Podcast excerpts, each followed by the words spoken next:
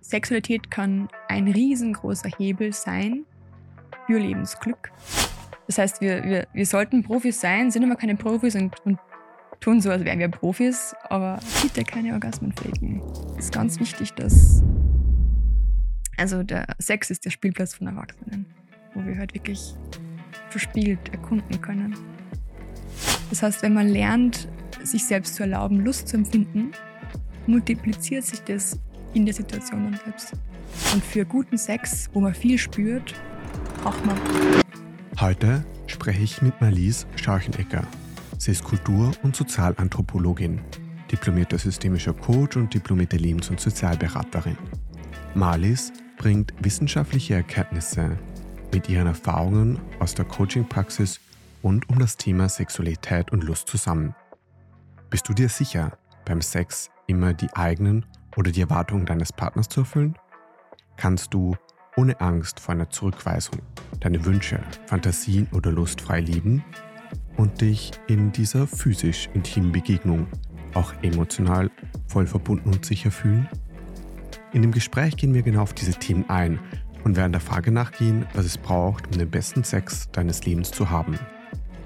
Ich bin Julius Geiger und will mit dem Podcast einen Raum schaffen, um Potenziale und Ideen zu erkennen, welche dich in eine starke Zukunft begleiten können. Und nun viel Spaß mit dieser Folge von Entertaining Ideas. Ich muss gestehen, ich bin ein wenig äh, nervös, weil es mein erstes Mal ist. Mein erstes Mal so in diesem öffentlichen Kontext über Sexualität zu sprechen. Freue mich aber auf unser Gespräch. Du hast ja schon Podcast-Erfahrung, warst ja schon bei anderen Podcasts. Ähm, und habe ich ähm, reingehört und fand es sehr, sehr angenehm.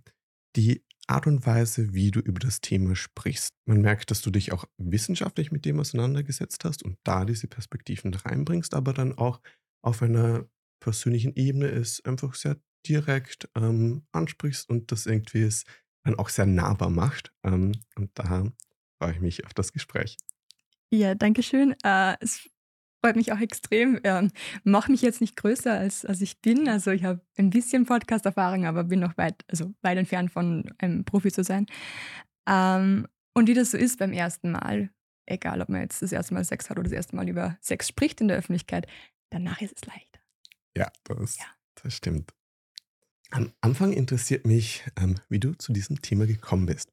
Und ich habe für mich erlebt, ähm, ich hatte mein erstes Mal mit 19 in meiner ersten Beziehung und habe das sehr schön, spannend und interessant erlebt, da diese geteilte Sexualität ähm, zu entdecken, zu erkunden, den weiblichen Körper da zu erkunden.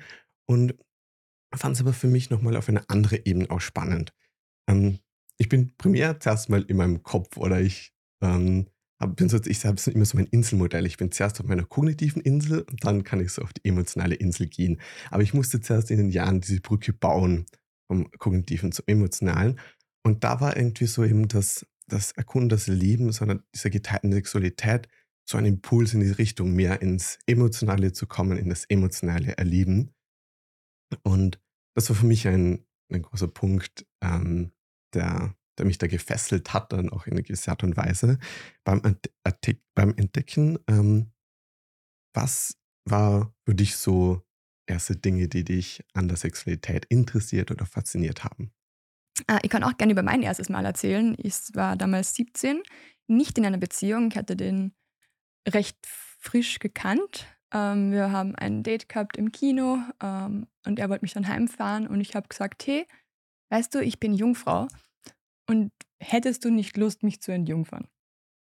Äh, und dann hat er das gemacht.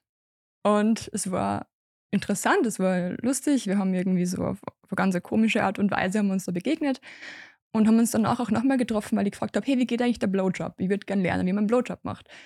Ähm, und so jetzt im Nachhinein weiß ich, dass ich von Anfang an eine sehr neugierig, neu, neugierige, neu, neugierige, eine sehr neugierige ähm, Art und mh, hm, also so jetzt im Nachhinein weiß ich, dass ich einen sehr neugierigen äh, Zugang gehabt habe zur Sexualität von Anfang an. Das war mir damals nicht so bewusst. Ähm, aber halt einfach dieses ganz banale Betrachten, hey, ich würde gern wissen, wie, wie Sex geht, ich wäre gerne ein Jungvater. Meine Mama hört das vielleicht. Ähm, ich wäre gerne, ich würde gerne wissen, wie der Blowjob geht und solche Sachen und das einfach anzusprechen mit einer Person, die ich zwar schon kenne, wo ich ein bisschen Vertrauensbasis habe, aber halt auch nicht jetzt brutal viel. Und das war zumindest mein erstes Mal, habe davor auch schon Erfahrungen gemacht, wo ich einfach gewusst habe, okay, ich möchte, ich möchte mit Menschen schmusen zum Beispiel. Habe da nicht so, ein, so, eine, so, eine große Hürde gehabt, auf Menschen zuzugehen. Äh, und ja, zu meinem Sex-Coaching bin ich dann gekommen. Ähm, in meinem Studium, ähm, Kultur- und Sozialanthropologie, habe ich mich spezialisiert auf, auf uh, The Anthropology of the Body und auf, ähm, auf Sex. Mhm. Ähm, habe da viel dazu gemacht, habe äh, eine Bachelorarbeit zur Emanzipation der weiblichen Sexualität geschrieben. Mhm und eine andere zur Heteronormativität, also diese, diese vorherrschende Idee in der Gesellschaft, dass Heterosexualität Norm, die Norm, der Norm entspricht. Ähm, und habe da gemerkt, hey, das ist was, was mich immens interessiert. Also davor irgendwie, ja, verschiedenste Themen mal ein bisschen ein, reingeschnuppert, aber nie wirklich diese Begeisterung gefühlt. Und da hat es dann das erste Mal wirklich so Knick, Klick gemacht in meinem Kopf, so hey, das ist was, das möchte ich irgendwie mehr machen. Was gibt es da für Berufe? Mhm zum einen Sexualpädagogik, also die, die, die Berufe, die irgendwie an der Oberfläche liegen, sexuelle Pädagogik und Sexcoaching, eine Sexualberatung. Und ja, ich habe mir dann für die Beratung entschieden, weil ich einfach glaube, dass auf dieser individuellen Ebene mit Menschen, mit Mensch zu Mensch ähm, sehr, sehr viel passieren kann, die das auch in die Tiefe geht. Mhm. Und ja, hab dann, bin dann den Weg gestartet, habe die Ausbildung gemacht, habe mich in, in mit Menschen connected, die da schon arbeiten, habe reingeschnuppert, habe ähm, ja, also wirklich Tag für Tag gemerkt, wie viel Spaß mir das macht, mich damit zu beschäftigen, wie schön es ist zu merken, wenn Menschen eine Veränderung spüren. Mhm. Das ähm, miterleben zu können, diese Veränderung, die und passiert. Und das miterleben zu ja. können, genau. Und auch mit ein bisschen, ja, also irgendwie hervorrufen zu können bei anderen Menschen. Und ich finde es voll cool, was du gesagt hast mit der kognitiven und der emotionalen Insel weil das auch ein Schritt ist, den ganz, ganz viele Teilnehmer machen und Teilnehmerinnen von, von den Coaching-Programmen, ähm, dass sie eben diesen Schritt wegmachen von diesem Kopfmensch, beschreiben sie es dann oft selbst, und hin zu einem äh, Menschen, der emotional offen ist und ähm, die eigene Verletzlichkeit vielleicht auch manchmal offen zeigt mhm. äh, oder ja, einfach Gefühle zulässt. Und das macht oft einen ganz, ganz großen Unterschied. Und deswegen finde ich es auch voll schön, dass du diese, diese Idee gleich von Anfang an reinbracht hast. Auf deiner Webseite hast du den Claim, hab den besten Sex deines Lebens. Jedes Mal. Ähm, kannst du da noch ein wenig Kontext geben, was für dich dahinter steckt, ähm, in, hinter dieser Aussage? Ja, voll gern. ähm, okay, fangen wir mal so an. Ähm, was ist der beste Sex? Also das ist so die Frage, die sich irgendwie viele Menschen stellen oder auch viele Menschen, die zu mir kommen, ähm, fragen sich, okay, ich hätte gerne den besten Sex. Was ist der beste Sex? Jetzt mal, was definierst du als besten Sex? Möchtest du es beantworten? Hm, ich muss es ein bisschen umformulieren. Für mich ist ein unglaublich guter Sex, wenn ich eine Connection auf verschiedenen Ebenen spüre und am Ende man synchron gemeinsam zum Orgasmus kommt. Okay. Was ist der beste Sex? Hm wenn das passiert und noch eine, vielleicht eine, eine neue Komponente drin ist, vielleicht hinter dem neuen etwas Spielerisches, Erkundendes da noch drin ist. Mhm. Okay, das heißt, wenn, wenn irgendwie alles erfüllt ist und was Neues dazu kommt und halt spielerisch und okay. Mhm. Ähm, das ist vorher eh auch gesagt, dieser gleichzeitige Orgasmus zum Beispiel ganz viele Menschen beurteilen halt die Qualität von Sex anhand von Orgasmus. Die Connection ist schon voll schön, da merkt man, okay, du hast dich mit dem schon gut beschäftigt. Aber für viele Menschen, die eben auch zum Coaching kommen, sind auch Menschen, die halt damit irgendwie Probleme haben. Mhm. Äh, für die ist halt der, die Definition von, von dem besten Sex oder von gutem Sex Orgasmus. Und bester Sex sowieso einfach schreiendes, hysterisches Kommen, am besten gemeinsam und so. Ähm, das heißt, ganz, ganz oft spielt halt der Orgasmus eine große Rolle. Und das erzeugt extrem viel Leistungsdruck. Mhm. Das heißt, wenn der Orgasmus nicht stattfindet, war es kein guter Sex. Also sagt man jetzt zumindest in dieser Logik. Ja. Ähm, Und da liegt halt dann ganz, ganz oft schon auch das Thema drinnen, wenn jetzt zum Beispiel Frauen kommen mit Orgasmushemmung oder, oder auch Männer, ich bin ja auch in einem Männercoaching ähm, dabei, ähm, dass eben dieser Leistungsdruck sie daran hindert, Orgasmen zu haben. Das heißt, das Gefühl, den besten Sex oder guten Sex haben zu müssen, verhindert den gleichzeitig. Mhm. Weil unsere Definition von guten, besten Sex Das mit inkludiert. ganz genau. Mhm. Das heißt, wenn man ähm, einmal loslässt von, diesem, von dieser Idee, dass Sex nur dann gut ist, wenn ein Orgasmus dabei ist, erstens wird es dann wahrscheinlicher und zweitens hast du dann auch ohne Orgasmus guten, richtig guten Sex. Mhm. Also, dass man dann mit der eigenen Definition von gutem Sex spielt und diese erweitert oder neu definiert. Genau, also das ist ähm, im Coaching spricht man da von Glaubenssätzen zum Beispiel, dass man Glaubenssätze umformuliert, dass man einschränkende Glaubenssätze los wird, äh, hat einen riesengroßen also Effekt einfach auch. Wenn man, wenn man sich selbst erlaubt zu sagen, der Sex war jetzt wirklich gut, obwohl kein Orgasmus dabei war. Mhm. Und plötzlich haben Menschen mehr guten Sex im Leben, weil einfach dieser, dieser Druck wegfällt. Mhm. Man mit einer neuen Leichtigkeit dann da auch Genau. reingehen kann. Ähm, mhm. Das ist nur der erste Part. Und der zweite Part ist es jedes Mal.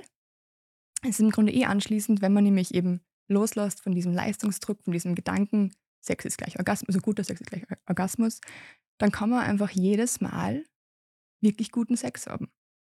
Und noch dazu, wenn man dann aufhört zu vergleichen, also das vom jetzt zum letzten Mal oder vom jetzt beim nächsten Mal, dann hast du jedes Mal den besten Sex. Mhm. Ja, wenn man da, da den Referenzrahmen wegnimmt. Genau. Also wir sind halt irgendwie prädestiniert dazu, dass wir Vergleiche ziehen, irgendwie so. Aber warum eigentlich? Warum nicht im Moment sein, diese Achtsamkeit in diesen Mhm. Moment setzen und einfach zu schauen, hey, ich genieße das gerade, egal welche, ähm, ob ich jetzt einen Orgasmus habe oder egal, ob er jetzt diesen Bereich in meinem, an meinem Körper berührt oder sonst irgendwie. Ähm, also auch diese Checkliste, die wir im Kopf haben, die irgendwie erfüllt sein muss, um, um guten Sex zu haben. Nicht nur Orgasmus, sondern auch äh, bitte die, die Brüste stimulieren, ähm, die Klitoris so und so und so weiter und zu dem Zeitpunkt penetrieren oder auch Ja. nicht. Ist egal. Ähm, wenn man diese ganze Checkliste weglässt, hat man plötzlich jedes Mal wirklich den besten Sex. Mhm. Den besten Sex, den man im jeweiligen Moment in der jeweiligen Situation haben Genau. kann. Im Hier Mhm. und Jetzt. Ja, das finde ich, find ich schön. Und ich weiß voll, also ich habe auch Gespräche mit, ähm, mit einem Freund vor kurzem gehabt, der dann gesagt hat, ja, aber erzeuge nicht mit diesem Satz an sich nochmal mehr Leistungsdruck. Also mit diesem, hab den besten Sex seines Lebens jedes Mal. Mhm. Und ich verstehe das voll. Ja, im ersten Moment vielleicht. Im mal, ersten oder? Moment ja. voll. Und ich will ja auch diese Menschen, die das wollen, die wirklich danach streben, dass sie halt jedes Mal einen Orgasmus haben und jedes Mal diese Checkliste erfüllt ist. Ähm, ich will ja diese Menschen ansprechen. Und das erreichst du mit der Aussage, mit diesem Claim. Ja. Dann lass uns ein wenig eingehen, okay, so auf ein anatomisches Grundwissen ähm, oder sonst mal so ein Grundwissen, das man braucht. Für mich, meine, meine Freunde kennen das, okay, ich interessiere mich für ein Thema. Dann, was macht der Julius? Der macht einen Deep Dive und liest sich mal durch äh, ein paar Bücher You durch. don't say. ja. Ähm, und unter anderem bin ich da auf ein Buch gestoßen ähm, von Dr. Eric Bern, ein amerikanischer Psychiater und der Begründer von der Transaktionsanalyse, vielleicht haben da mal schon mal davon was gehört, hat zum Beispiel Spiele der Erwachsenen geschrieben. Dieses Buch, auch in der Name vielleicht mal das vermuten lässt, hat keinen sexuellen Kontext, was im Englischen ähm, Games People Play ähm, besser rauskommt. Auf jeden Fall hat er unter anderem auch ein Buch äh, geschrieben, Spielarten und Spielregeln der Liebe. Und was ich dort spannend fand, seine Definition, wie er, er nennt es Sexualkraft des Mannes und Sexualkraft der Frau. Also das Buch ist auch schon ein bisschen älter. Definiert und hat da jeweils drei Punkte. Er hat bei der Sexualkraft des Mannes hat er die Potenz, also der, ähm, der Grad der Erektion, die Stärke, die Heftigkeit der Stöße und die Wucht, weil er als die Gewalt der Ejakulation beschreibt. Und bei der Frau hat er die Glitschigkeit, also die Gleitfähigkeit der Scheide, die Kraft, was dann dagegen bewegt, also die Gegenbewegung zum Stoß ist, und die Umklammerung, also die, die Muskelkontraktion dann. Und das fand ich spannend, wie er es beschrieben hat, weil es für mich dann war, okay, da ist, hm, das sind diesen Polar Opposites, die dann beim Sex zusammenkommen. Ähm, und das war für mich ein spannender Punkt. Was siehst du aber als wichtige Dinge, die man wissen sollte, wenn es drum, um Sex geht? Mhm. Ähm, voll spannend. Ich kenne das Buch nicht. Ich würde mir es gerne ausborgen, wenn ich darf. Gerne. Ähm, okay, lass mir ganz kurz da dazu was sagen, zu dem Buch, was du gerade gesagt hast, diesen jeweils drei, wie? Er nennt es ähm, Sexualkraft des Mannes und mhm. Sexualkraft der Frau. Okay. Ähm, also ich arbeite bei, bei Best Lover, das ist ein Online-Coaching für Männer, die eben zum Beispiel mit Erektionsproblemen dazu, also zu uns kommen oder Orgasmushemmung, Orgasmus, äh, vorzeitigen Samenerguss. Ähm, und da muss ich sagen, dass zum Beispiel auch die ganz, ganz oft mit Themen kommen, dass sie zum Beispiel Erektionsprobleme hat man oft, wenn man das Gefühl hat, man muss jetzt performen. Wieder dieser Leistungsdruck kommt wieder dazu, aber man muss jetzt performen. Und ähm, ist dann so im Kopf, dass dann zum Beispiel, zu dem komme ich dann gleich, dass der, der Körper halt im Grunde die Erektion abbläst, wenn man das Blut, die Energie im Kopf braucht. Ähm, das heißt, was man da auch versucht, natürlich erstens dieses Problem zu lösen und zweitens aber auch diese, diese diesen Fokus auf den Penis, auf die Potenz des Mannes, mhm. ähm, diesen Fokus ein bisschen auszu, also aufzuweichen. Aufzuweichen, ja. genau, danke. Ähm, dass dass man also Sex zwischen Mann und Frau muss nicht immer den Penis beinhalten. Mhm. Ja, ich sehe es an deinem Blick, das ist ein bisschen komisch. Ähm, oder nein, oder für mich jetzt gerade. Ja, na, absolut, ja. absolut verständlich. Das bist nicht nur du, das, das ist diesen Blick kenne ich öfter. Ähm, man geht im Sexcoaching weg von der Idee, dass Sex immer gleich Penetration bedeutet. Dann penetrativer Sex, aber Sex an sich ist viel mehr. Also da geht es zum Beispiel ähm, Stimmung machen, ähm, diese ähm, Erregung kreieren, die ja lang bevor der Penetration schon mal starten kann, ähm, mhm, dass man Sex ja. breiter fest. Damit eben dieser Mann nicht, also dass diese Männer, die zum, zum Coaching kommen, nicht so sehr diesen Druck auf ihren Penis spüren. Das heißt jetzt die Idee, dass Sexualkraft, ja klar, Potenz ähm, macht Sinn, also die Erektion an sich, aber halt diese, diese, dieser Fokus drauf, diese Betonung drauf, macht es ein bisschen schwierig für viele Männer. Also für die Männer, die halt Probleme damit haben. Ähm, Stärke, zweiter Punkt beim Mann, äh, auch etwas, was ich aus, meinem, aus meiner Erfahrung bei Best Lover weiß ähm, und auch ähm, aus dem Sexokorporell, ist, dass dieses harte Stoßen nicht unbedingt zielführend ist. Mhm. Zum einen für die Frau, das kommt dann später sicher noch, aber auch für, für Männer, weil sie, äh, okay, wie sage ich das jetzt, ähm, wenn wir Dinge hart angreifen, also zum Beispiel, wenn wir jetzt den, den Arm irgendwie hart streicheln, spüren wir viel weniger, als würde man leicht streicheln. Und das gleiche gilt auch für den Penis. Und das heißt, wenn Männer sich darauf trainieren, hart zu stoßen, empfinden sie eigentlich viel weniger, als sie könnten und mhm. stumpfen ihre äh, Empfindungsrezeptoren ab. Und das kann dann zum Beispiel auch zu äh, ähm, Orgasmushemmungen führen oder eben auch Erektionsprobleme, weil eben diese, diese Erregung, die Stimulation nicht ausreicht für das, was sie eigentlich, äh, die sie eigentlich brauchen würden. Man, man kennt es eh selbst auch. Also man ist viel, viel sensibler, wenn man sich ganz leicht berührt. Ja, oder das Gefühl hat, dass man fast gar nicht berührt, sondern nur so über der Haut drüber Genau, streichelt. also zum Beispiel auch energetischer, energetischer Sex muss man gar nicht berühren es ist auch irgendwie spannend. Ähm, und es geht halt auch, also man, deswegen ist auch dieser Fokus auf dieses Penetrieren, so ham, ham, ham, ham, dieses Luft, äh, Presslufthammern, nennen sie bei Best Lover, ähm, gar nicht so gut. Wucht, weiß ich nicht mehr, was das war. Das ähm, er definiert, definiert es als Gewalt der Ejakulation. Okay, na gut. Go for it. also da habe ich nichts auszusetzen. ähm, das, das glaube ich, ist schon ganz, ganz nice. Ähm, ich, ich kann da, davon nur als, als Secondhand-Erfahrungen sprechen, natürlich, weil ich selbst nicht einen Penis habe und noch nicht ejakuliert habe mit meinem nicht vorhandenen Penis. ähm, aber da ist zum Beispiel auch, ähm, wenn der Erregungsaufbau länger und intensiver war, ist zum Beispiel auch die, die Ejakulation wird als intensiver beschrieben. Mhm. Und da ist vielleicht auch so im, in diesem Dreiergespann ist ganz interessant, dass da auch damit auch spielen kann. Ähm, Sexualkraft der Frau, die Klitschigkeit, finde ich ein absolut schreckliches Wort, aber ja, cool. Ähm, da vielleicht nur ganz kurz dazu gesagt, natürlich ist es wichtig, dass die Frau feucht genug ist, damit es einfach auch keine Verletzungen gibt. Ähm, es gibt Frauen, die äh, werden sehr einfach feucht. Ähm, es gibt Frauen, die werden aber auch sehr schwierig feucht oder auch sehr wenig, also auch egal wie erregt sie sind. Da wird da einfach jetzt an die Zuhörer, Zuhörer und Zuhörerinnen gerichtet, ähm, auf Kleidmittel ähm, ja, zurückgreifen, dass einfach das alles gut passt. Muss man aber auch sagen, ähm, ganz oft wissen auch Frauen nicht, wie es eigentlich anfühlt, wenn sie voll und ganz erregt sind. Also, dass mhm. sie gar mhm. nicht, bisher noch gar nicht erlebt haben, dass sie zu diesem Punkt kommen und dann einfach ganz oft zuerst zum Kleidmittel gegriffen wird, ohne davor zu schauen, wie es vielleicht funktionieren würde ohne. Mhm. Das heißt, dass man sich dann selber noch nicht die Zeit gegeben hat, um dorthin zu kommen und dann irgendwie so einen Shortcut mit Gleitmittel wählt? Das ja, aber auch ähm, hat oft gar nichts mit Zeit zu tun, sondern einfach die Art der, der Stimulation. Dass dann mhm. einfach viele Frauen ähm, nie gelernt haben, wie sie in hohe Lust kommen. Mhm.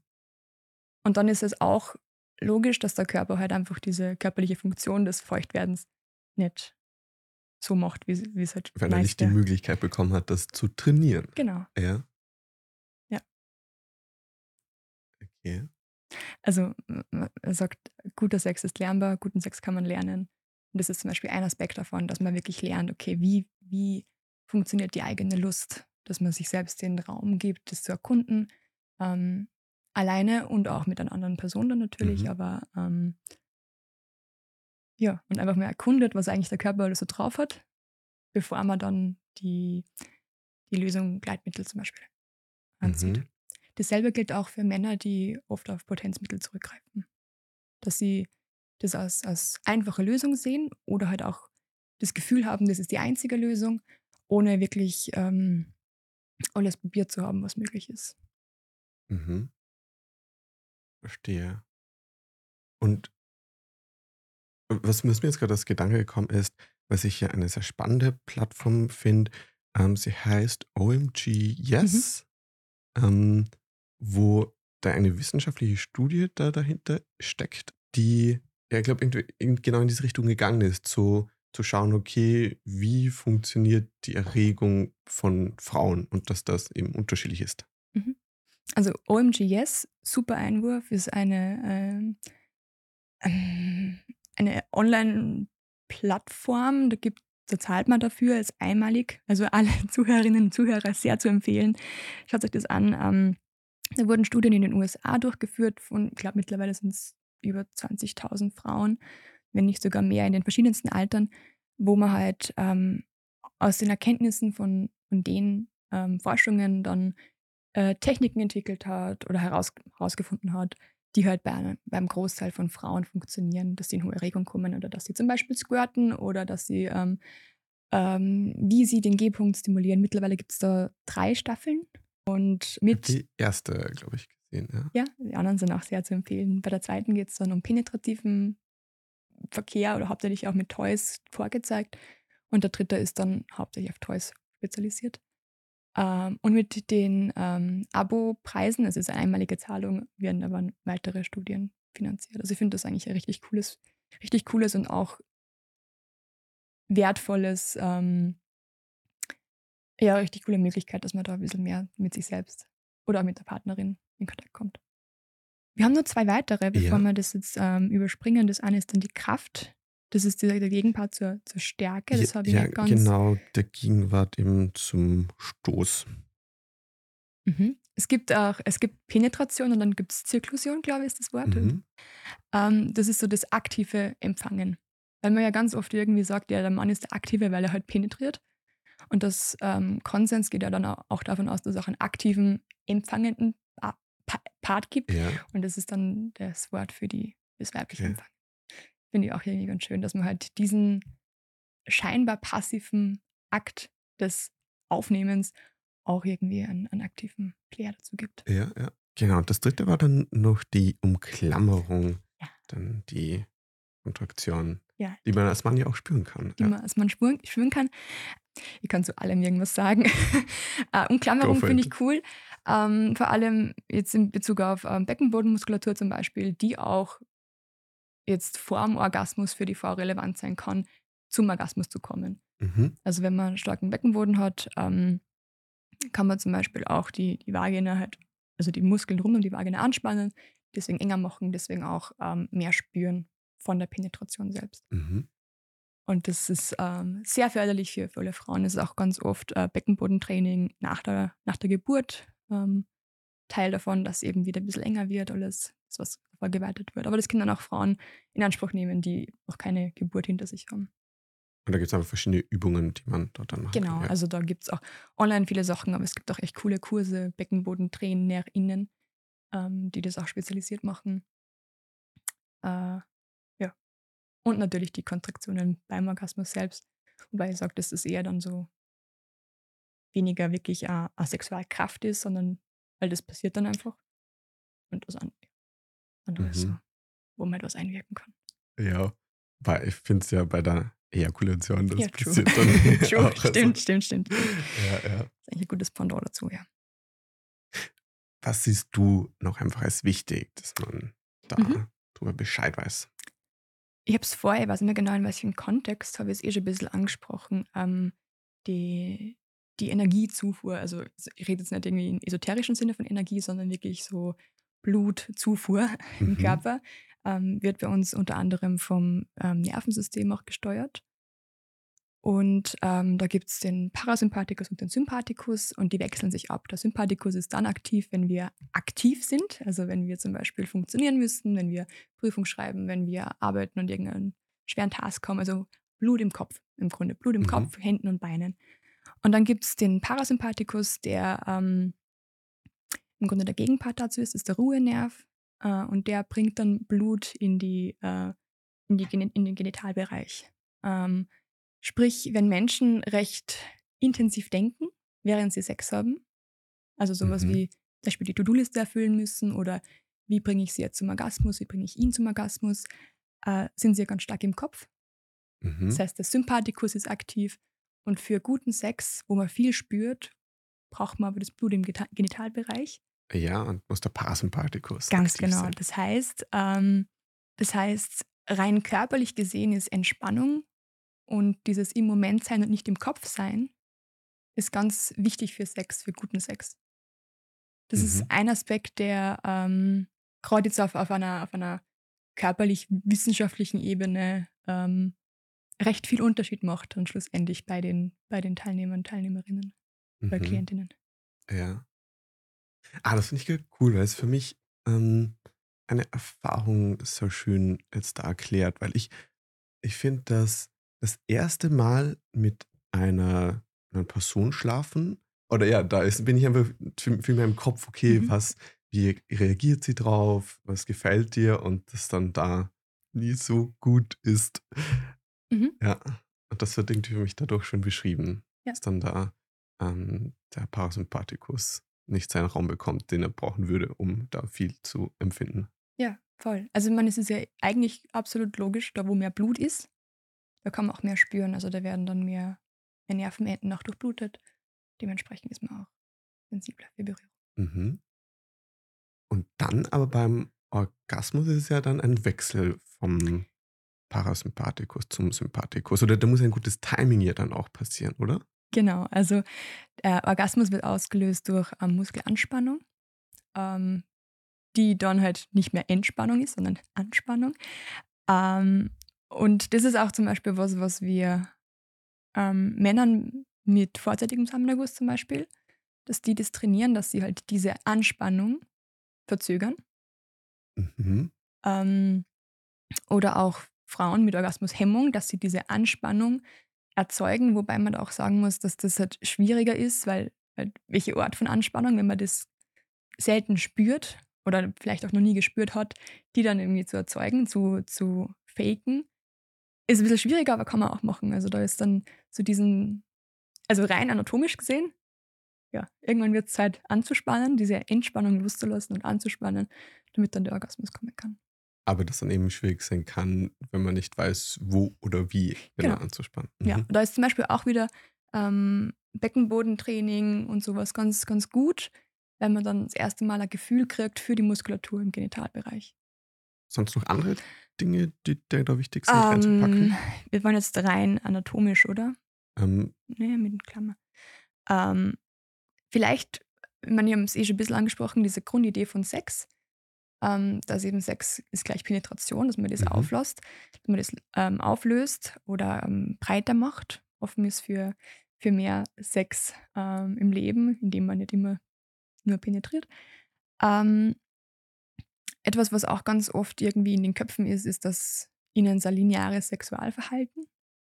Also, dass ähm, Sex im Grunde einer Reihenfolge folgt. Okay, wir küssen, dann gibt es Vorspiel, das heißt Vorspiel, dann gibt es Penetration und dann kommt der Orgasmus. mhm. Ja. Ist für die Erregungskurve von Frauen nicht sonderlich praktisch, weil die Haupterregung ähm, oder Stimulation halt im Vorspiel passiert. Ja. Und dann bei der Penetration, Frauen haben weniger, also können weniger spüren in der Vagina, wie hier zum Beispiel außerhalb. Mhm. Gibt es ein paar, ein paar Bereiche, da geht es schon.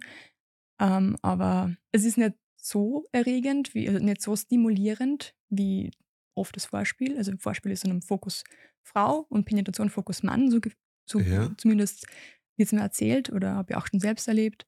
Und deswegen möchte ich dieses lineare Verständnis aufbrechen und in so ein zirkulär, zirkulares machen Mhm. dass man statt Vorspiel einfach Spiel sagt, zum Beispiel. ähm, und dass man immer wieder mal schaut, dass das ähm, man mal wieder, man, man penetriert, dann tut man wieder mal was anderes, dann schaut man, dass die Erregung hoch bleibt. Also äh, die Lust in, in hohe Lust kommt, in hohe Erregung Mhm. kommt, dass man zum Beispiel zwischendurch mal wieder der Klitoris Beachtung schenkt und nicht nur penetriert, ähm, dass man Küssen, äh, erogene Zonen gut einbaut und halt nicht diesen einen Strang verfolgt. Mhm. Dass man dann durch dieses Zirkuläre sich dann irgendwie auf, auf neue Höhen hochschaukelt. Voll schön, ja. Mhm. Oder für, für mich, okay, ja, es gibt schon, klar, schaut es immer unterschiedlich aus, aber ja, irgendwie gibt schon Mhm. eine gewisse, vielleicht doch beidseitig mal Erwartung, was dazu passiert, dann in was für eine Abfolge. Ja. Absolut, also damit ist es überhaupt nicht irgendwie gemeint, dass, Ja. dass, dass, dass da Männer das, das übernehmen müssen, sondern das ist auf, auf allen, alle Geschlechter sind verantwortlich für guten Sex. Ähm, aber dass man es aufmacht. Mhm. Und vor allem, das geht halt auch besser, wenn der Orgasmus nicht das Ziel ist oder nicht das eine Ziel, Ja. weil dann ist es nicht so geradlinig hin, dazu hin. Und klar, Orgasmus sind wir zumindest konditioniert dazu, passiert am einfachsten beim Mann, wenn äh, penetriert ist, Mhm. penetriert wird. Ja. Dann, du hast jetzt gerade was angesprochen, auf das ich gerne genau eingehen möchte. Du hast gerade den Punkt angesprochen mit Verantwortung. ähm, Mhm. und das, das kann man jetzt ja dann in, in verschiedenen Kontexten sich anschauen. Und was ich jetzt erst denke, okay, Verantwortung in einer Beziehung. Ich für mich so zum Punkt gekommen bin, dass ich nicht für das emotionale Erleben von anderen Personen verantwortlich bin oder von auch in einer Beziehung von meiner Partnerin, dass ich auf jeden Fall da sein will, sie unterstützen will, ähm, supporten, trösten etc. Aber schlussendlich für das emotionale Erleben da keine Verantwortung trage. Und dann aber, wenn ich ganz ehrlich bin, dann gibt es bei meinem männlichen Ego schon irgendwo der Punkt, dass ich meine Partnerin zum Orgasmus bringen möchte. Manchmal geht das mega leicht und bei manchen Frauen ist das sehr schwierig oder kann gerade beim penetrativen Sex fast gar nicht passieren. Mhm. Ähm, und dann, dass das mein männliches Ego dann irgendwo schon ein bisschen geknickt war, weil ich da dann irgendwie eine Verantwortung gespürt habe. Ähm, was, was für Gedanken würdest du mir da mitgeben? Mhm. Also äh, für das emotionale Erleben fühlst du dich nicht verantwortlich. Nein, Also warum fühlst du dich nicht verantwortlich? weil ich ja keine volle Kontrolle darüber habe, wie es der anderen Person geht. Ja. Mhm. Sonst noch was? Weil es auch mir dann schlussendlich Ressourcen nimmt, bei mir selber zu sein und ähm, ich dann weniger Möglichkeiten habe, to show, how I'm showing up und wie ich dann in die Beziehung reingehe. Mhm. Ja. Fällt noch was ein? Mhm. Na, ich glaube jetzt nicht mehr. Okay. In Bezug auf Sex, ja? Hast du volle Kontrolle über die Situation? Nein. Okay. In Bezug auf Sex, wenn du das Gefühl hast, für ihren Orgasmus verantwortlich zu sein, hast du dann voll die Ressourcen? Also nimmt dir das Ressourcen weg, bei dir selbst zu sein? Ja. Und nimmt dir das die Möglichkeit weg, so zu show up, wie du es gerne würdest? Ja. Okay. Was hat, was spielt dann dein männliches Ego da rein? Was es reinspielt oder? Okay. Ja, vielleicht kommen da gewisse kulturell geprägte Rollenbilder zum Tragen. Was ist, wenn ihr da sagt, dass Frauen ihre eigenen Themen haben? Dann hört sich das sehr plausibel an. Okay. Was ist, wenn ihr da sagt, dass dein Sex und dadurch auch automatisch ihr Sex besser wird, wenn du bei dir bist und schaust, dass du gute Zeit hast? Nicht nur, Mhm. aber wenn du auch deine Ressourcen auf dich verwendest. Ja, hört sich auch plausibel an, aber merkt, dass da irgendwas noch, das nicht, nicht ganz so nehmen kann. Mhm. Woran glaubst du, könnte das liegen? Hm. Mein Gedanke ist, dass da dann das vielleicht mit Glaubenssätzen einfach Mhm. zu tun hat, die, Ja, die also, vielleicht selbst überzeugt, übernommen etc. ja, also wir brauchen jetzt nicht irgendwie in die Tiefe gehen, aber es ist ein gutes Beispiel für genau das, was immer stattfindet. Also was ganz oft stattfindet. Dass man das Gefühl hat, und ich sage jetzt, dass das oft Männer sind in, heterosexuellen Begegnungen, dass es oft Männer sind, die das Gefühl haben, sie müssen die gesamte Situation kontrollieren. Sie haben die Kontrolle. Ihr Penis ist das Wichtigste, weil ohne Penis wird nicht penetriert. Mhm. Ähm, und sie sind verantwortlich dafür, dass, dass die Frau einen Orgasmus hat, zum Beispiel. Aber viele Frauen, wie ich habe es vorher schon gesagt, wissen nicht, wie sie sich selbst berühren sollen oder wie sie gerne berührt werden würden. Mhm. Ähm, viele Frauen, ähm, wie auch Männer, aber jetzt in dem Beispiel Frauen, haben nicht die, die Kommunikationsskills, um das zu, zu vermitteln. Und das Vokab Vokabular dann. Das. Vokabular vielleicht auch, aber auch diese. Man hat ja auch, auch Frauen haben eine, ein, ein Rollenbild zu erfüllen, während sie Sex haben. Zum Beispiel dem Mann ein gutes Gefühl geben, damit es seinem Ego nicht schlecht geht.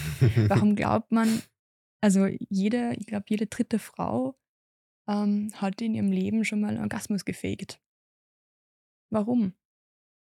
Also gibt es verschiedenste Gründe, aber Ja, einer davon ja. ist also auch häufig genannt worden, dass sie halt dem männlichen Ego irgendwie nicht schaden wollen. Mhm. Dass das halt ein, eine dann in Summe sich irgendwie multipliziert und dadurch halt auch viele Männer nicht wissen, wie Frauen eigentlich berührt werden wollen oder Frauen auch selbst nicht. ja, Ähm, weil dann das Feedback dann Genau. verfälscht wird das Feedback dadurch. ist verfälscht. Deswegen ein, ein, ein Ausruf auf alle, an alle äh, Frauen da draußen oder Menschen mit ähm, Vulva. Bitte keine Orgasmen faken. Es ist ganz wichtig, dass wir valides Feedback geben. Valides Feedback ist wichtig. Please. Es ist äh, für uns alle gut. Ähm, und der Part mit diesen Ressourcen ähm, ist auch was, was man oft hört. Also ähm, ich will jetzt seine Erfahrung nicht irgendwie klein machen, aber ist auch was, was man ganz oft hört in Sachen Sex, dass, dass man dann merkt, wenn Männer einmal lernen, auf sich selbst zu achten, im Hier und Jetzt zu sein, nicht im Kopf, im Hier und Jetzt, im Spüren, sich erlauben zu spüren, dass dann auch ähm, ihr Empfinden von, von dem Sex, den sie haben, um einiges besser wird. Mhm. Und ich habe es vorher so ganz nebenbei erwähnt, ähm, man merkt, wenn Menschen Lust empfinden.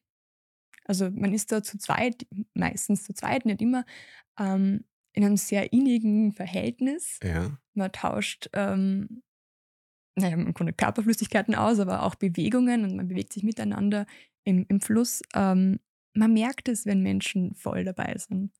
Und das Oder nicht ganz da. Ja. oder nicht ganz da. Aber wenn sie voll dabei sind, das, das macht dann, dann irgendwie auch an. Also das multipliziert sie, das macht dann, wird dann Mhm. immer viel größer und größer. Das heißt, wenn man lernt, sich selbst zu erlauben, Lust zu empfinden, multipliziert sich das in der Situation dann selbst. Mhm. Ja. Dann sind wir wieder so bei meinem Punkt, how I'm gonna show up or how I'm able to show up. Und Ja. wenn ich da mit meinem authentischen Erleben da bin, dass das dann in diesem reziproken Spiel dann, Mhm. dass sich multipliziert, so wie es du formuliert hast. Ja? Ja. Und ähm, das war ja die, im Grunde die Ausgangsfrage mit der Verantwortung. Ja, schwierig. Also, wer ist verantwortlich für die Lust des anderen? Man kann nur so weit verantwortlich sein, wie es in seinem eigenen ähm, Handlungsraum ist. Mhm. Ähm, also, du hast es vorher gesagt mit der emotionalen, also mit der, mit dem ähm, Dasein, Ja. ähm, unterstützen, ähm, auch trösten und sowas. Das kann man ja beim Sex genauso machen. Man kann halt alles, was man irgendwie beisteuern kann, kann man ja geben. Mhm. Aber schlussendlich Kann ich nichts geben, wo ich nicht tun kann oder oder keine Genau. Kontrolle drüber habe. Ja. Genau. Das heißt, man hat nie die volle Verantwortung für die Lust der anderen Person. Und das ist auch was, was der Gegenpart verstehen muss. Mhm. Also äh, weder, also keiner der Beteiligten ist verantwortlich für die Lust des anderen. Man kann versuchen, ein Bestes zu tun. Mhm. Oder voll verantwortlich, dass man so eine, würdest du mit dem einhergehen, dass man so eine Teilverantwortung gegenseitig mitbringt? Wenn man, wenn das Ziel ist, also wenn jetzt ähm, mein Ziel ist, dass wir eine schöne Zeit haben, dann sehe ich es auch in meiner Verantwortung, dass ich meinen Beitrag dazu leiste, eine schöne Mhm. Zeit zu haben. Wenn jetzt mein Ziel ist, dass du einen Orgasmus hast, dass du mich in Ruhe lässt, dann ähm, werde ich wenig, wenig Verantwortung spüren in dem Moment. Mhm. Weil dann machen wir halt in, in Seestern. Hm? Go for it. So ein bisschen. Ähm, also, es ist halt auch immer, was ist das Ziel der Interaktion, ja. der Situation? Äh, was, was möchte man beisteuern? Aber du kannst nie mehr beisteuern, wie du beisteuern kannst. Mhm. Ah, das finde ich eine coole Aussage, ja. Und die für mich irgendwie sehr auf den Punkt bringt. Ja. Mhm. Dann lass uns ein bisschen in ein anderes Thema einsteigen. Uns allen ist klar, gute Kommunikation ist wichtig. Das braucht es ähm, für ein gutes Zusammen, was auch immer das Zusammen dann bedeuten, bedeutet in den jeweiligen Kontexten. Und so genauso ist eine gute Kommunikation beim Sex auch wichtig. Was sind jetzt aber Punkte, die vielleicht guter Kommunikation im Weg stehen? Vieles. Wir haben es eh schon ein bisschen angesprochen, zum Beispiel, wenn man nicht ähm, die Worte hat, Dinge zu Mhm. beschreiben. Also wenn, wenn man zum Beispiel als Frau ähm, merkt, man spürt nicht wirklich viel in der Vagina, ähm, liegt es jetzt nicht unbedingt daran, dass man anatomisch falsch ist, sondern dass man halt einfach vielleicht nicht so viel spürt. Ähm, wenn man aber Ganz kurz, was meinst du mit anatomisch falsch ist? also irgendwie, ich glaube, 30 Prozent der Frauen glauben, wenn sie keinen Orgasmus kriegen, dass sie falsch sind, dass irgendwas mit ihnen nicht stimmt, dass sie Okay. falsch aufgebaut Mhm. sind. So irgendwie, dass Mhm. das bei ihnen nur das so ist. Ähm, was aber halt nicht stimmt. Aber wenn man weiß zum Beispiel, okay, weniger jetzt die, die Worte dafür haben, aber die Konzepte verstehen, dass die Vagina an sich eigentlich nur drei Zonen hat, wo man vermehrt irgendwie Nervenmärkten hat und der Rest ist ein dumpfes Gefühl. Und wenn diese drei Zonen nicht erregt genug sind, spürt man nochmal weniger. Mhm. Ähm, wenn man ähm, keine Begriffe hat für äh, Vulva, also alles was außen ist, Vagina an sich, das ist der Schlauch Ja. innen. Ähm, wenn man ähm, nicht weiß, wie die Klitoris eigentlich aufgebaut ist. Ähm, also, oder wie sie funktioniert. Mhm. Ähm, und hat dann dadurch auch keine, keine Worte hat dafür eigentlich. Mhm. Oder mm, Also zum Beispiel bei der Klitoris nicht das Bewusstsein hat, dass es so eigentlich viel verborgen ist und so ein Spangen-V-mäßiges Ding eigentlich ein ist. Spangenformäßiges Ding. Die Klitoris schaut im Inneren ähnlich aus wie der Penis. Also ein bi- ein bisschen weird formuliert, aber wenn man, wenn man mal so wirklich Bilder vergleicht, ist es okay. Ähm, und ist auch ungefähr so groß wie der Penis Mhm. im Durchschnitt. Äh, und liegt halt eigentlich links und rechts auch vom Vaginaleingang und geht dann bis in die Oberschenkelansätze rein. Mhm. Also es ist ein super weirdes, geiles Organ. Ähm, und okay, wir sind bei der Kommunikation. Äh, aber ja, wenn man, das, wenn man das zum Beispiel nicht weiß und aber merkt, okay, ich hätte voll gern, dass da irgendwie mehr passiert, aber das nicht kommunizieren kann, zum Beispiel. Oder auch, auch Männer, die ähm, merken, einzelne, ein, einzelne Bereiche würden sie voll interessieren, aber zum Beispiel erogene Zonen, das Konzept nicht, nicht, nicht so wirklich ähm, verstehen. Oder was auch ganz oft ist, Glaubenssätze haben rund um das, dass sie das gar nicht haben dürfen. Weil das, also Wo es dann um eigene Erlaubensarbeit geht, geht sich Lust, Sachen zu erlauben? genau, Lust zu erlauben ist, ist, ein, ist ein riesengroßer Part in dem Coaching. Weil, ähm, ah, okay, wie formuliere ich das am besten? Lustvoll zu stöhnen für Männer, also wenn Männer lustvoll stöhnen, fühlt sich das für viele voll an, als würden sie Kontrolle abgeben, als würden sie ihre Rolle verlassen. Und es passt nicht zu dem Männerbild, was sie, zu dem Bild von Männlichkeit, das sie oft haben. Also, Mhm. wie gesagt, ich komme aus einem Bereich, wo halt Männer ähm, mit Problemen kommen. Ja, Natürlich ja. ist, ist mein, meine Geschichte sehr, also meine, mein Blick da dann Du, oft diese eben, Referenzgruppe oder mit dazu genau, ein bisschen auch gebiased. Ja. Ähm, aber halt diese, dieses Rollenbild vom Mann, stark sein, ähm, Kontrolle haben, aktiver Part im Sex, ähm, das passt irgendwie nicht mit dem sich erleichternd, laut, m- wir stöhnen, ent, ent, entspannen zum Beispiel. Mhm. Ähm, und deswegen lassen auch ganz viele Männer zum Beispiel Erogen- Erogenationen auch nicht zu. Weil sie halt einfach diese Empfindsamkeit sofort irgendwie abstoßen. Weil es könnte dazu führen, dass. Aber auch Männer haben, haben extrem viele Bereiche im Körper, die sie erogenisieren könnten. Mhm. Vielleicht auch was Interessantes, erogene Zonen kann man trainieren. Ähm, also Wie? wie? Alle mal aufgepasst. Ähm, indem man ganz oft Bereiche berührt. So einfach ist es. Also Nervenbahnen, also oder Nervenbahnen, ähm, neuronale Verbindungen im Kopf werden stärker, je öfter sie aktiviert sind, je öfter sie sie befahren werden. isoliert, violinisiert werden. Ähm, und genau das kann man eben auch machen, indem man ähm, Bereiche, die halt potenziell erogen sein könnten, einfach mehr bespielt. Und vor allem in einem sexuell-erotischen Kontext mehr bespielt. Also, dass man Mhm. auch diesen Aspekt dazu bringt gleich. Und denen dann dort mehr Aufmerksamkeit schenkt. Sehr zu empfehlen. Also, wenn man merkt, okay, uh, da könnte was sein, nutzt es einfach mehr. Die Ohrläppchen. Die bei Ohrläppchen zum Beispiel. Freunde. Oder die, die Nippel, ähm, auch eben bei Männern, also ganz, ganz äh, ähm, Betonung drauf, auch Männer, go for it. Ähm, ja, oder keine Ahnung, also Frauen, die ihren Vaginaleingang auf mehr Empfindsamkeit trainieren. Das Mhm. heißt auch, dass Penetration auch intensiver wahrgenommen wird. Mhm. Solche Dinge. Also man hat echt viel Spielraum. Man ist sich, glaube ich, dessen halt nicht bewusst. Wie groß der metaphorische Sandkasten dann da eigentlich ist. Ich mag ja das Bild von Sex als Spielplatz voll gern.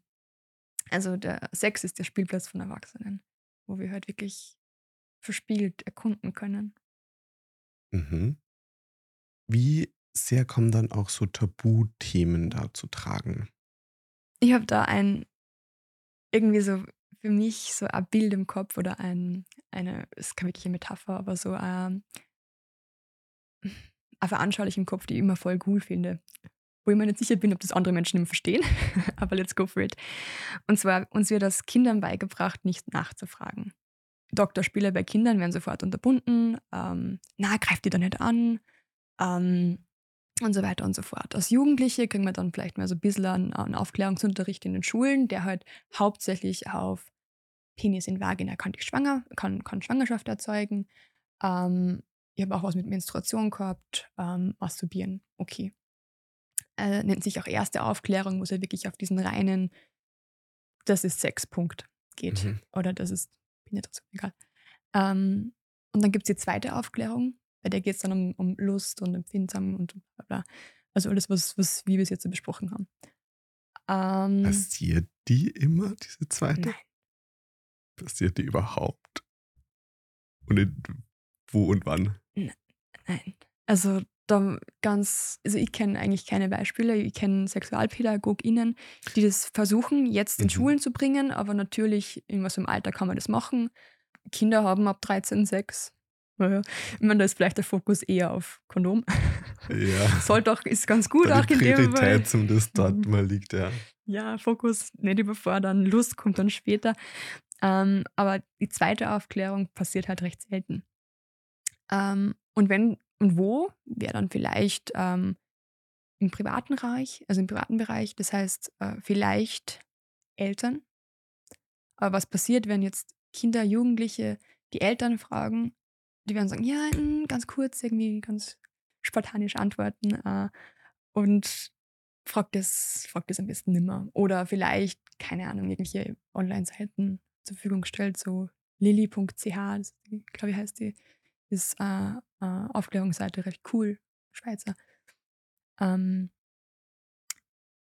ja, aber um zurück zu meinem, zu meinem Schaubild zu kommen, als Kinder oder Jugendliche dürfen wir keine Fragen stellen oder werden recht schnell, ja. Diese Neugierde dann auch unterbunden? Genau. Ja. Ähm, und dann plötzlich sind wir 18 und offiziell irgendwie erwachsene Menschen und sollen dann Profis sein. Also natürlich, als Erwachsener kennt man sie aus. Wir haben, wir haben Sex und jeder, der Sex hat, kennt sie aus, wie das geht. Ähm, aber ist halt nicht so, weil einfach ganz, ganz viele Fragen unterbunden wurden, ähm, die Neugierde unterbrochen wurde und das natürlich auch Auswirkungen hat, wie wir heute Sex haben. Also erforschen, äh, gibt es eben dieses lineare Sex, diese Idee, lineare Sex-Idee, äh, Sexualverhalten.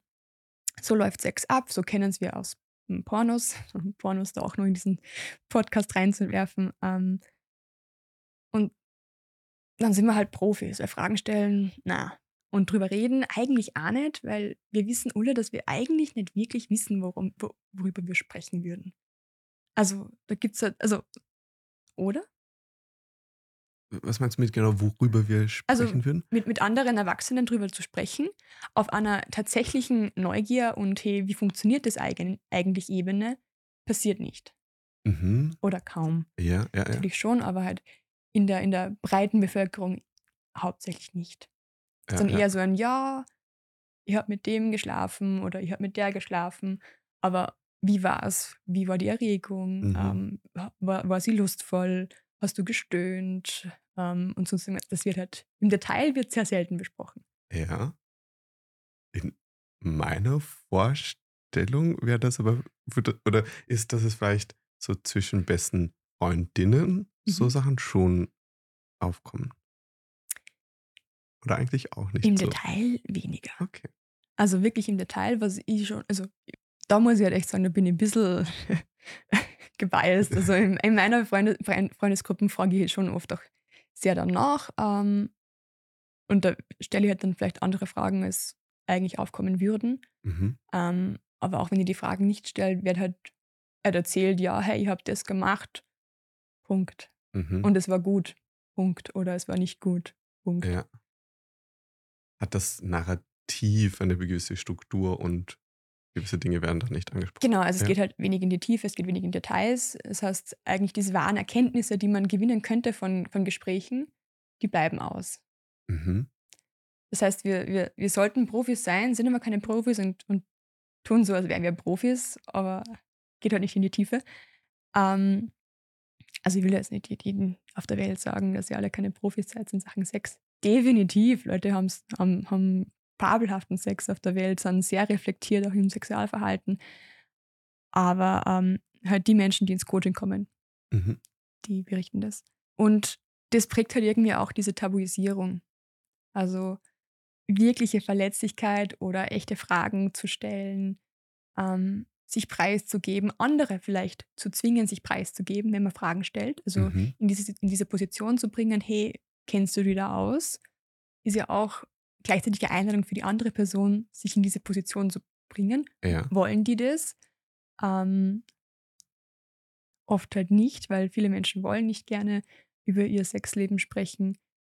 gerade wenn es vielleicht irgendwie Probleme gibt, möchte man das auch verheimlichen. Mhm. Ähm, dann fühlt es sich auch nicht gut an, wenn man auf Dinge angesprochen wird. Äh, fein, fein, feinfühlige Menschen sprechen dann solche Sachen nicht an. Und dann bleibt es irgendwie unter dem Deckmantel verborgen. Verborgen, tabu, privat. Mhm. natürlich Kultur, Kultur kommt dann dazu. Ähm, welche Kulturen reden schon wirklich sehr offen über Sex? Stereotypisch würde ich sagen, die Franzosen, Französinnen, Frankreich, aber auch nur äh, aus dem Stereotyp heraus. Hat ja. dann vielleicht noch ein bisschen skandinavische Länder. Ja? Weiß ich nicht. Nicht? Also Das so wie ich, wie ich Menschen aus, aus, aus dem Norden erlebt habe, weniger. Also, ja, ich habe dann so norwegische Podcasts, die, irgendwie so für so Primetime im Radio kommen, die genau auf so Dinge eingehen. Damn, ja. Okay, cool. Das heißt, so als Takeaway, sich irgendwie als Impuls mitzunehmen, vielleicht andere Fragen zu stellen, wenn man mit Freunden darüber zu spricht, um sich da, da Learnings schaffen zu können. Mhm. Die Neugierde irgendwie zuzulassen, sich zu erlauben, Mhm. neugierig zu sein und dann vielleicht auch einen Rahmen schaffen, wo es für die andere Person möglich ist, darüber zu sprechen. Mhm. Ähm, und ja, also die Erfahrung ähm, mit engen vertrauten Menschen über Dinge zu sprechen, über im Sex zu sprechen, über Mhm. ihr Sexleben zu sprechen, über Fragen, offene Fragen zu sprechen, ähm, wird, also ich, ich kenne das aus meinem Bekanntenkreis, äh, löst ganz, ganz oft schon Prozesse aus und Veränderungen aus. Mhm. Oder auch das Gefühl, hey, ich bin nicht alleine. Ja, ja, ja.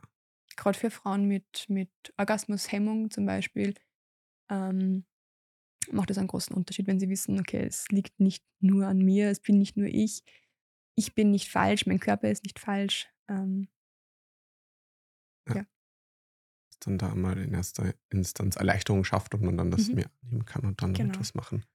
Ja, dass man vielleicht dann vielleicht zuerst mal auch mit der Partnerin, mit dem Partner auch solche Gespräche über Mhm. den Sex, den man hat, ähm, führt. Ja. Ähm, und ich Und- das ja, sorry, ja. Ja, und vielleicht kriegt man halt in, in diesen Gesprächen mit, mit Freundinnen und Freunden ähm, Begriffe, die man dann halt immer auch, oder Konzepte, die man dann auch davor nicht gehabt hat und die Mhm. man dann auch besprechen kann in der Beziehung. Mhm. Ja, und das für mich so ein Punkt ist, wo, wo ich entdeckt habe, okay, auch irgendwie nur Sachen zu tun, wo ich bereit bin, auch irgendwie klar mit der anderen Person drüber zu sprechen.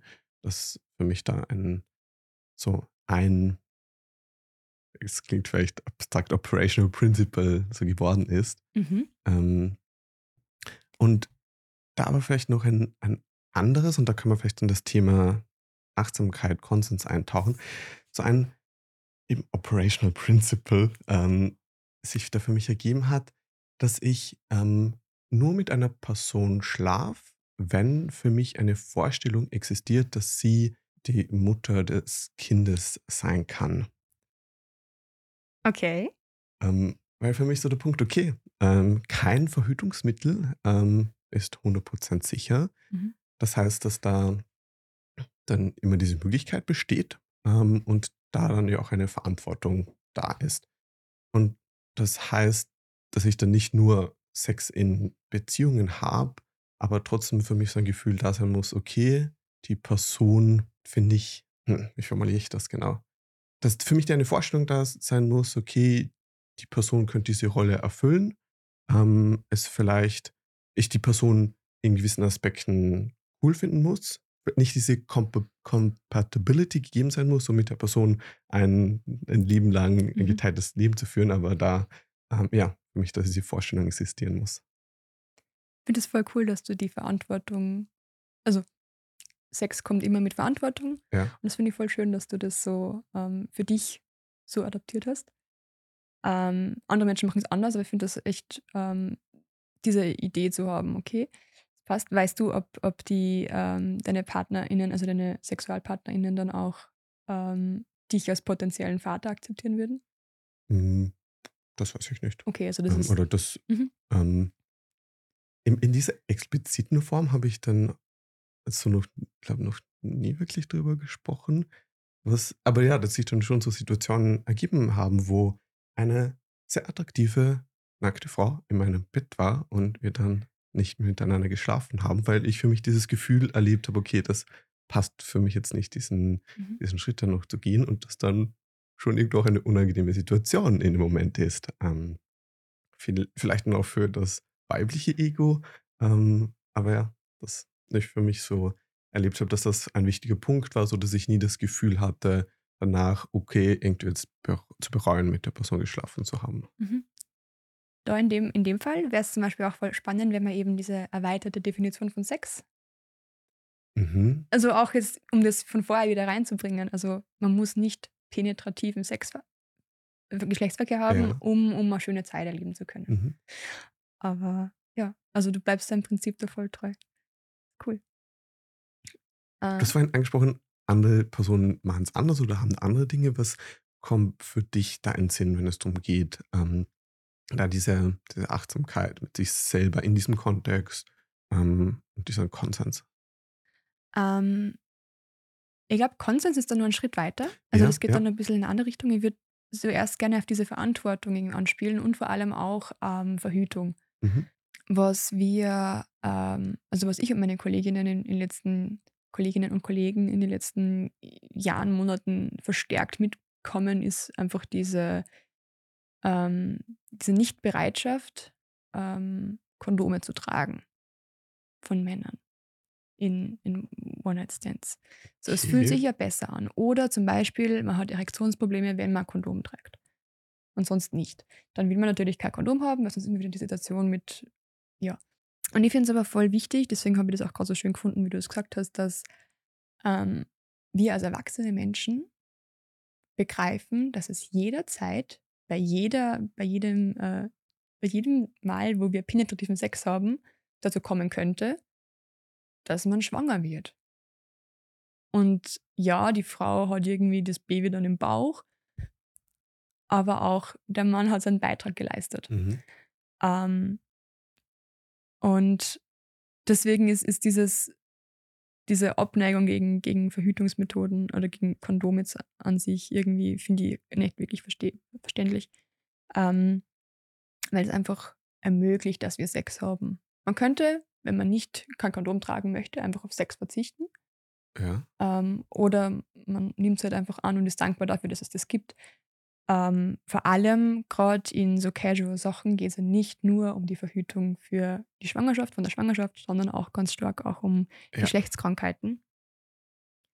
Ähm, und da muss man halt einfach die Verantwortung übertragen, Ja, ja. übernehmen. Also die Verantwortung übernehmen. Oder ganz kurz, um sich auch mal bewusst zu werden, was die ganzen Verhütungsmittel uns für eine Freiheit äh, gegeben haben und dass das noch gar nicht Mhm. so lange her ist. Wobei, man, ich weiß es nicht genau, aber die, die Pille den gibt schon lang. Oh Gott. Ja, natürlich, die halt nicht gescheit funktioniert haben. Come on. ähm, ja, äh, und was sie aber auch äh, Negatives bewirkt haben. Also hormonelle Verhütung kann halt echt die, die natürliche, den natürlichen Hormonzyklus von einer Frau ziemlich zerfetzen. Ja. Also auch nachdem schon abgesetzt wurde. Es kann, ähm, es, also es kann Krankheiten hervorrufen, es kann, ähm, ich, ich kenne eine, eine Freundin von mir, hat zum Beispiel die Pille abgesetzt und dann drei Jahre lang ähm, ihre Periode nicht gekriegt. Also das war halt die Nachwirkung von der Pille. Ähm, und hat dann mit äh, Geldkörpertherapien und mit ihrer Frauenärztin nachhelfen müssen, damit es überhaupt wieder in Gang kommt. Mhm. Wenn du keine Periode hast, bist du nicht fruchtbar. Also das, das ist halt auch irgendwie fatal. Also Ja. ähm, Aber dass dann nicht nur mal die erste Instanz ist, dass es Einfluss auf den Zyklus hat, sondern dann irgendwie auch perspektive das emotionale Erleben dann auch nochmal absolut. Ja, Einflüsse, ja. absolut. Es gibt auch, ich weiß nicht, ob sie mittlerweile noch gibt, die Pille, das ist schon ein bisschen eine länger, äh, ältere Info jetzt, also bitte äh, nimmt es mir nicht, nicht streng. Äh, es gibt auch äh, Pillen, die äh, Suizidgedanken als Nebenwirkung anführen mussten, weil es so viele ähm, Wow. ähm, ja, als, als, als äh, Nebenwirkung bekannt. Ja. genau. Äh, und das ist halt schon irgendwie krass, wenn es halt wirklich diese, diese Einwirkung in, ja, in das in gesamten Lebens, ähm, also in alle Lebensbereiche Mhm. haben kann. Und was ich jetzt vor kurzem bei einem Vortrag gehört habe, was ich voll spannend gefunden habe, ist auch die Partnerwahl, also jetzt Frauen und, und Männern, dass die halt stark beeinflusst wird von der Pille. Das riechen können auch, oder? Ja. Und das ist war wirklich interessant. Ähm, also es, während man die Pille nimmt, wird, ähm, wird dem Körper halt vorgetäuscht, dass, er- dass er halt irgendwie ein Kind hat, also schwanger ist. Und wenn Menschen schwanger sind, wollen sie sich mit, mit, äh, mit der eigenen Gruppe umgeben. Also Sicherheit in der eigenen Gruppe, Mhm. Menschen, die, also ja, Familie und hm. und ähm, das zeugt, also wenn man zum Beispiel mit jemandem zusammenkommt und man hat die Pille davor schon, also als Frau, und hat die Pille davor schon ein paar Jahre genommen, dann sucht man sich jemanden, der halt der eigenen Gruppe ähnelt. Was aber evolution, äh, evolutionär betrachtet eigentlich nicht stattfindet, wenn man nämlich nicht äh, hormonell verhütet. Als Frau sucht man sich jemanden, der halt möglichst weit entfernt ist vom eigenen Genmaterial. Mhm. Und es kann halt dann so weit gehen, ähm, dass man zum Beispiel ähm, heiratet und dann die Pille absetzt, damit man dann ein Kind kriegen kann. Und dann kann man halt auf einmal den Partner nicht mehr riechen, weil er halt zu nah am eigenen Genmaterial ist. Natürlich Ja, ja, nicht ja. verwandt, also das so, weit, so viel mehr weg, aber äh, zu nah am, am, an der eigenen Gruppe ist. Und dann hat man halt plötzlich irgendwie keine, keine Sexual Attraction mehr zu der Person. Was dann halt blöd ist. richtig blöd ist, ja. Richtig blöd ist. Ich meine, da gibt es dann natürlich andere Sachen, die man machen kann und das ist halt dann nicht irgendwie das Ende einer Beziehung. Aber es ist schon mal, also rein vom, vom ah, chemischen Ablauf der, der Partnersuche, der Partnerinnensuche, echt interessant, wie viele Auswirkungen die Pille nehmen kann. Mhm. Das war jetzt ein kleiner Aus, Aus, Ausschwung. Was, wenn du jetzt das angesprochen hast, dass du gerade da so du und ähm, Kollegen und Kolleginnen das so wahrnimmt, dass da eine geringere Bereitschaft herrscht, Kondome zu verwenden. Siehst du das sonst irgendwelche Entwicklungen? Oder was ich so wahrgenommen habe, eben, dass, dass die Bereitschaft ähm, bei Frauen die Pille zu nehmen, dass das Mhm. eben genau durch solche Punkte, die wir gerade angesprochen haben, das jetzt untergegangen ist. Siehst du das sonst irgendwelche Entwicklungen, Veränderungen? Jetzt in Bezug auf Verhütungsmittel. Mhm. Ja. Ähm, es gibt jetzt wieder vermehrt Studien zu zum Beispiel der Pille für den Mann. Ähm, die hat schon mal gegeben, sind aber dann abgebrochen worden, weil es eben zu viele Nebenwirkungen gegeben hat. Und da merkt man halt vielleicht jetzt einfach auch Pharmaindustrie, okay, die Frauen sind nicht mehr so bereit, dass sie die Pille nehmen, da geht unser Geld verloren, investieren wir mal in, in, die, in die alten Studien wieder rein. Ähm, also weltweit passiert da gerade einiges. Das heißt, wir können schon mal darauf gehen, dass, also darauf vertrauen, dass da die nächsten Jahre was Neues kommt. Natürlich brauchen solche Studien extrem lang, äh, Ja. bis dass sie wirklich zugelassen werden. Solche, Wenn gar ähm, nicht Corona herrscht und da Genau. großes Interesse an der Geschwindigkeit gibt und Geld kein Problem ist. Ja. Ja, und, und na, Sex oder eigentlich die, die zu verhindern, dass Kinder geboren werden, ist ja nicht im Interesse des Staates, Mhm. weil wir wollen ja viele Arbeitskräfte. Politisch. Ähm, genau, also da, da merke ich das, also hört man von, von, vielen, von vielen Seiten, von vielen internationalen ähm, neuen Studien, neuen Forschungen. Ähm, ja, also es ist auf alle Fälle ein Thema, also Verhütung ist auf alle Fälle ein Thema, das immer größer wird oder wieder größer wird, ähm, nochmal neu angeschaut wird. Ähm, bis jetzt gibt es allerdings ähm, kein Verhütungsmittel, das so performt wie das Kondom. Mhm. Also jetzt in Bezug auf ähm, Geschlechtskrankheiten. Plus Pearl Index. Oder äh, beim Pearl Index sind, glaube ich, andere Sachen noch besser, oder? Ja, wir reden ja über den Pearl Index. Also beim Pearl Index sind, sind zum Beispiel Pille sehr gut. Äh, Ja. Na, Pille nicht, sorry. Ähm, Spirale sehr gut. Ja, Pille in der Pearl Index ist wichtig, dass man unterscheidet zwischen dem perfekt, zwischen der perfekten Anwendung und der realen Anwendung. Mhm. Das ist ganz wichtig, weil da ist zum Beispiel Kondom irgendwie bei, bei der realen Anwendung nur bei, bei 85 Prozent oder so, was halt scheiße ist. ähm, aber ähm, in Bezug auf Geschlechtskrankheiten gibt es halt kaum, also gibt es kein anderes, also das, das, das Femidom so ein bisschen, aber wer nutzt das schon? Viel zu teuer auch.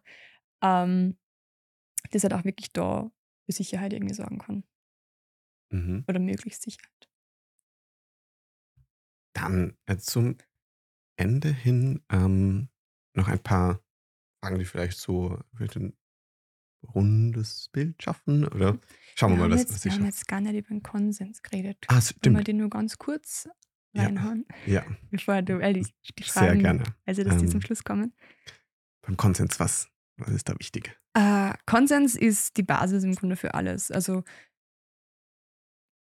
Konsens wird oft irgendwie so dargestellt, als wäre das irgendwie so ein verweichlichtes, kommunikatives Dings, die, also gerade ähm, für Männer, aus meiner Mhm. Erfahrung, ich weiß, ich spricht da sehr pauschalisierend die ganze Zeit.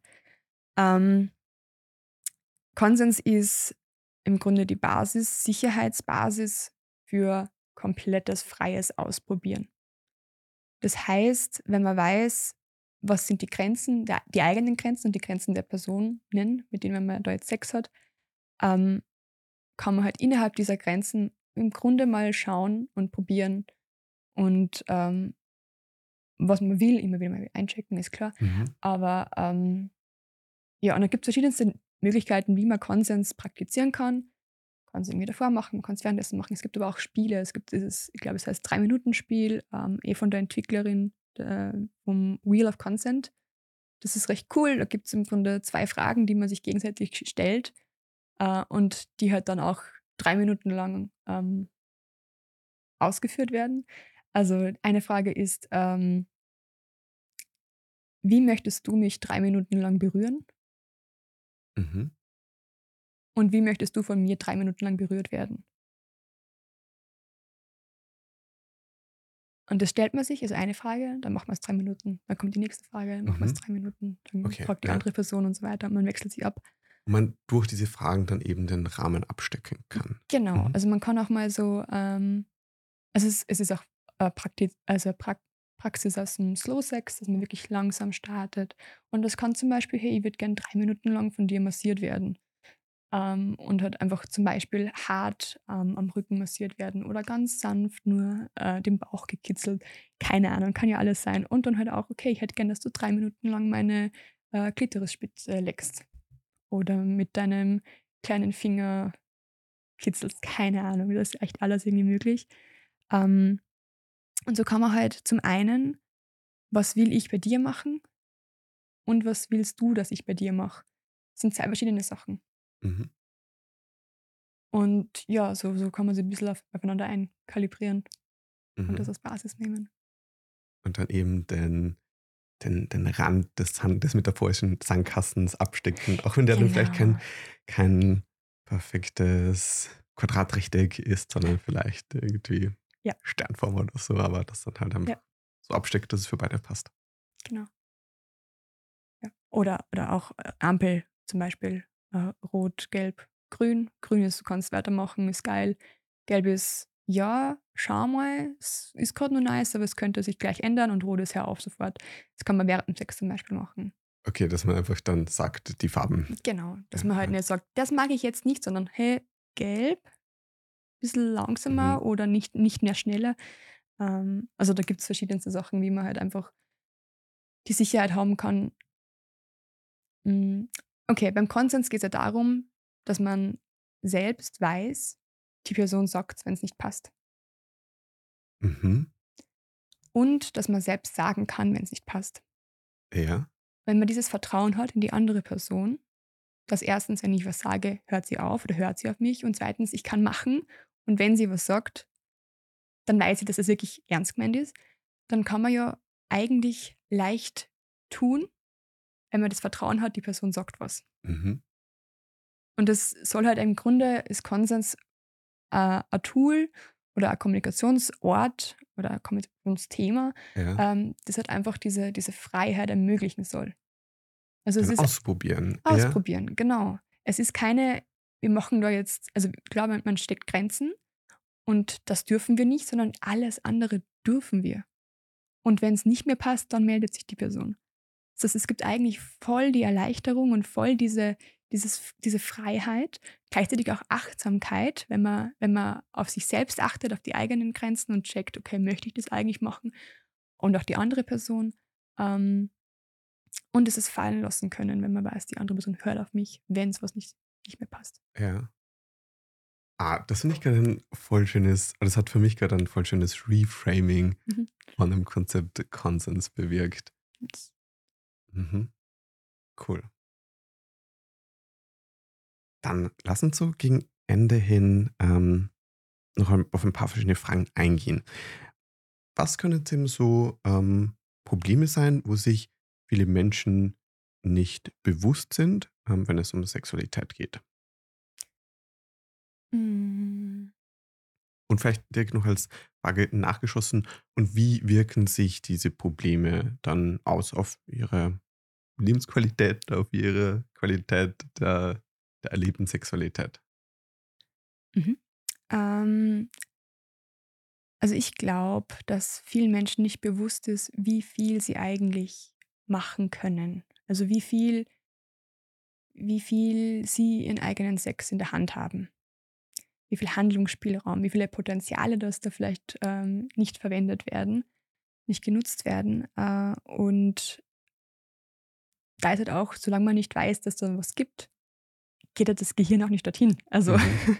also das ist vielleicht ein Problem, ähm, wo man halt einfach äh, Problem, also ein, ein Thema, wo man auf alle Fälle mal ähm, vielleicht während dem Sex, vielleicht auch mit dem Blick zurück auf, auf vergangene ähm, Situationen ähm, schauen kann, okay, so war es, warum war es so? Habe ich so gemocht? Mag ich den Sex, den ich habe? Ähm, Gibt es Aspekte, die mir fehlen? Gibt es Aspekte, die ich gerne mehr hätte? Ähm, und dann halt wirklich, ja, in die Sandkiste gehen und sich hinsetzen und eine Sandburg bauen. Also wirklich ja. aktiv irgendwie ähm, gestalten, selbst gestalten. Kreieren. Genau. Mhm. Ja. Und ich bin der festen Überzeugung, dass ähm, Lebensglück äh, kann man aus vielen verschiedenen Perspektiven irgendwie herangehen. Also Beruf, keine Ahnung, Familie, Beziehung, Freundschaften, ähm, generelle Se äh, Persönlichkeitsentwicklung und so. Und ich glaube, Sexualität ist eine davon. Also Sexualität kann ein riesengroßer Hebel sein für Lebensglück. Und dass wenn man ähm, anfängt, da ja, da einfach auch Ressourcen reinzustecken, wenn man welche hat. Idealerweise schafft man sich auch welche, weil es halt einfach so einen großen Impact haben kann. Wenn man anfängt, da Ressourcen reinzustecken, wie belebend es auch sein kann. Und wenn man Aspekte im Leben hat, wo man sich authentisch fühlt, wo man ähm, sich ausprobiert, wenn man Spaß hat, hat es natürlich auch Auswirkungen auf andere Aspekte im Leben. Ja. Und ja, also so viel, so viel Kraft schreibe ich Sexualität definitiv zu. Ja. Ähm, vielleicht dann so einen Schritt weiter. Was sind dann so Herausforderungen, wo die Leute schon wissen, dass sie die haben ähm, also dass da schon ein gewisses Bewusstsein da ist, aber wo sie recht planlos sind, wie sie mit denen umgehen können. Wenn jetzt Menschen merken, okay, irgendwas klappt nicht gut oder ich bin unzufrieden mit meinem Sex, warum auch immer, ähm, neigt man dazu, dass man ganz oft halt wieder und wieder dieselben Gedanken hat. Also wieder und wieder dieselben Lösungen an, also versucht, ähm, die man halt irgendwie kennt.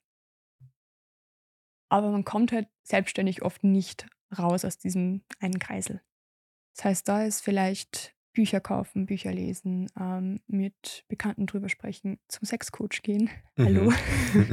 Deswegen gibt es uns. Ähm, also, wenn man weiß, man hat Herausforderungen und man kommt nicht weiter, dass man versucht, die Perspektive zu wechseln. Und es geht am einfachsten, wenn man sich andere Perspektiven reinholt. Aber auch zum Beispiel, was dann viele nicht machen, das Gespräch mit der, mit der, der mit der Partnerin, mit dem Partner eröffnen, ähm, dass man auch mit der Person gemeinsam Lösungen sucht, dass es nicht nur, wenn man in einer Beziehung ist, dass es nicht nur ähm, einen selbst betrifft, sondern halt in einer Beziehung auch die andere Person. Ja. Äh, und idealerweise versuchen ja beide das besser zu machen. Ähm, ja, also versuchen, äh, Perspektiven zu öffnen, neue. Dass man dann anders drauf schauen kann. Genau. Und was sind für dich dann so sehr schöne Momente, wenn du Leute einen Impuls geben konntest und dann da Veränderung siehst? Also einer der schönsten Momente ist immer, wenn Menschen im ersten, also zum Beispiel beim ersten Coaching-Session oder bei, ziemlich am Anfang von einem Coaching, diese, wenn man die Erleichterung in den Gesichtern sieht, dass es Veränderung geben kann. Und mhm. das alleine macht schon so viel Veränderung aus. Ja. Also wenn sich, wenn man, wenn sich die Möglichkeit die, zu sehen. Die Möglichkeit zu ja. sehen, ja. Wenn sich die Augen öffnen, einfach so, okay, wenn ihr da dran bleibt, kann sie was ändern. Ich habe es vielleicht seit Jahren alleine probiert oder keine Ahnung. Und jetzt merke ich, es geht was. Es geht was weiter. Man, man, es ist einfach möglich, daran zu arbeiten und Schritt für Schritt Veränderungen zu spüren. Und dieses Wissen ist extrem schön und man sieht es wirklich in den Gesichtern der Leute. Mhm. Äh, und wie sie dann auch äh, durchs Leben gehen und was sie danach so erzählen dann. Wenn da ein Schalter umgelegt wurde oder eben diese Reframing, eine Erweiterung Genau. passieren konnte. Ja, Selbstwirksamkeit ja, ist es ja im Grunde, ja, das habe genau. ich gerade auch schon Ja. ähm, gedacht, dass das dann da erweitert wird und das ein so, so, finde ich, wirkungsstarkes Ding ist jetzt in ganz vielen Aspekten. Ja, die definitiv. Selbstwirksamkeit. Erwart Selbstwirksamkeitserwartung und auch Selbstwirksamkeit. Ja. Dann, ähm, am Anfang war ja meine Aussage, ich bin ein bisschen nervös, so das erste Mal drüber Aha. sprechen und dann war für dich der Punkt, und wenn man es denn gemacht hat, danach ist es leichter. Ähm, das kann ich auf jeden Fall bestätigen. Das ist, ja. Ähm, und das vielleicht eben jetzt dir als Zuhörenden mitzugeben, das drüber zu sprechen ähm, und dann zu entdecken, was da, was da an neuen Perspektiven aufkommt, was jetzt vielleicht hoffentlich in dem Gespräch auch schon passiert ist. Oder ich bin mir sehr sicher, dass das in diesem Gespräch gerade ähm, für dich als Zuhörender passiert ist. Ähm, und dass das ein cooles Gefühl ist. Darum, ähm, Marlies, vielen Dank für deine, deine Perspektiven, die du mir da aufgemacht hast ähm, und die du geteilt hast. Ja, vielen Dank für die Einladung nochmal. Ich habe mich sehr gefreut. Danke für das sehr angenehme Gespräch. Und auch an die äh, Zuhörenden da draußen. Viel Spaß beim, beim Sex haben und beim vielleicht beim nächsten Mal Sex ein bisschen anders verstehen oder anders begreifen, anders, anders Sex haben ähm, und ausprobieren und Gespräche führen und alles Mögliche. Dann, wenn Personen noch mehr ähm, von dir hören, wissen wollen, wo finden sie dich? Am einfachsten geht das ähm, zum einen, also wenn man wirklich mein Gesicht sehen möchte, ist das Instagram pure.pleasure-coaching äh, und sonst auf meiner Webseite pure-pleasure.at. Bestimmt irgendwo verlinkt. Ja, die Links sind dann in den Show Notes. Es freut mich dann von euch zu hören. Wenn du mit spannenden Ideen und Gedanken aus dem Gespräch gehst, folge mir gerne auf Instagram, bewerte den Podcast auf Spotify und teile diese Folge mit Freunden, welchen dieses Gespräch ebenfalls gefallen kann. Das war Entertaining Ideas. Lass dich von den Ideen begleiten und bis zum nächsten Mal.